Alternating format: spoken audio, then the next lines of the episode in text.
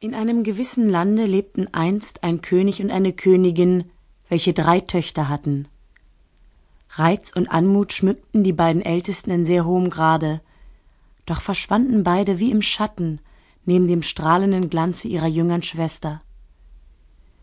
Die Natur schien an dieser all ihren Reichtum erschöpft zu haben, ihre Schönheit war weit über das Menschliche, kein Lob konnte sie erreichen, ja jede Sprache war zu arm, sie nur zu beschreiben. Auch zogen Eingeborene sowohl als Fremdlinge, durch den Ruf von dieser Wunderschönheit neugierig gemacht, in Menge dahin. Alle wurden so vor Bewunderung darüber außer sich, dass sie die Prinzessin, nicht anders, als ob sie die Göttin Venus selbst wäre, in aller Förmlichkeit anbeteten. Hierdurch entstand in allen umliegenden Städten und Ländern die Sage, die Göttin, welche aus des Meeres blauer Tiefe geboren und von dem Taue schäumender Wellen ernährt worden, verstatte jetzt ihrer Gottheit Anblick und wandle sichtbarlich in den Versammlungen des Volkes einher. Oder es habe gar durch einen neuen Einfluss der himmlischen Gestirne jetzt die Erde, wie ehemals das Meer, eine neue, jungfräuliche Venus hervorgebracht. Dieses Gerücht verbreitete sich mit jedem Tag weiter und weiter. In kurzem war es in den entferntesten Inseln und Landen erschollen. Nun kamen von nah und von ferne, über Berge und über Täler und über die Schlünde des Meeres unzählige Scharen, diese glorreiche Seltenheit ihres Jahrhunderts zu schauen. Niemand schiffte mehr nach Paphos zur Göttin Venus, niemand nach Knidus, noch selbst nach Cithera.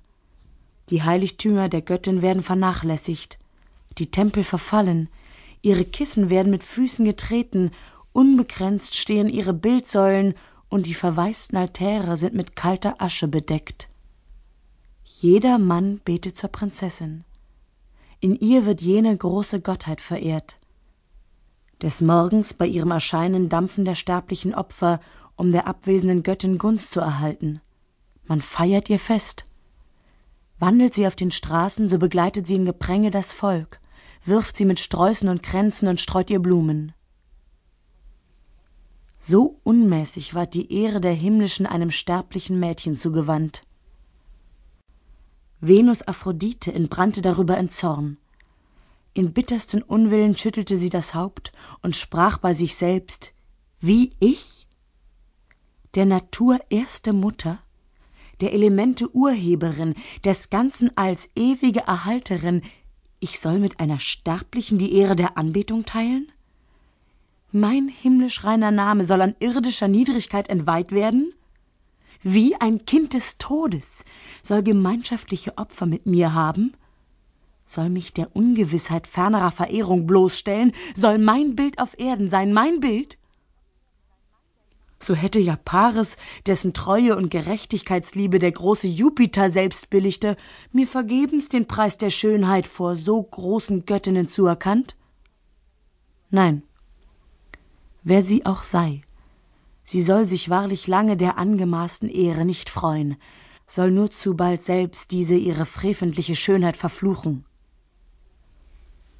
Und sogleich rief sie ihren Sohn Amor, den geflügelten kühnen Knaben, der mutwillig und frech aller Zucht spottet, des Nachts in den Wohnungen der Sterblichen umherschweift, die Eheleute verführt, die größten Ruchlosigkeiten ungestraft ausübt und überall nichts als Unheil stiftet. Diesen, von Natur schon zur Bosheit geneigt, reizt sie nun durch Worte noch mehr an.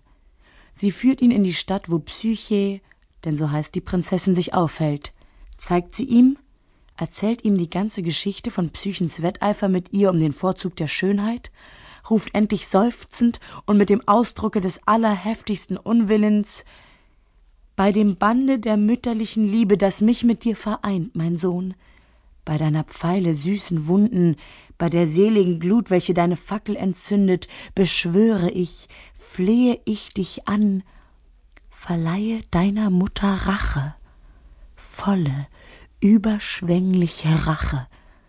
Züchtige diese freche Schönheit andern zur Scheu. Besonders aber erfülle mir dies einzige, dies vor allem anderen Wichtigste.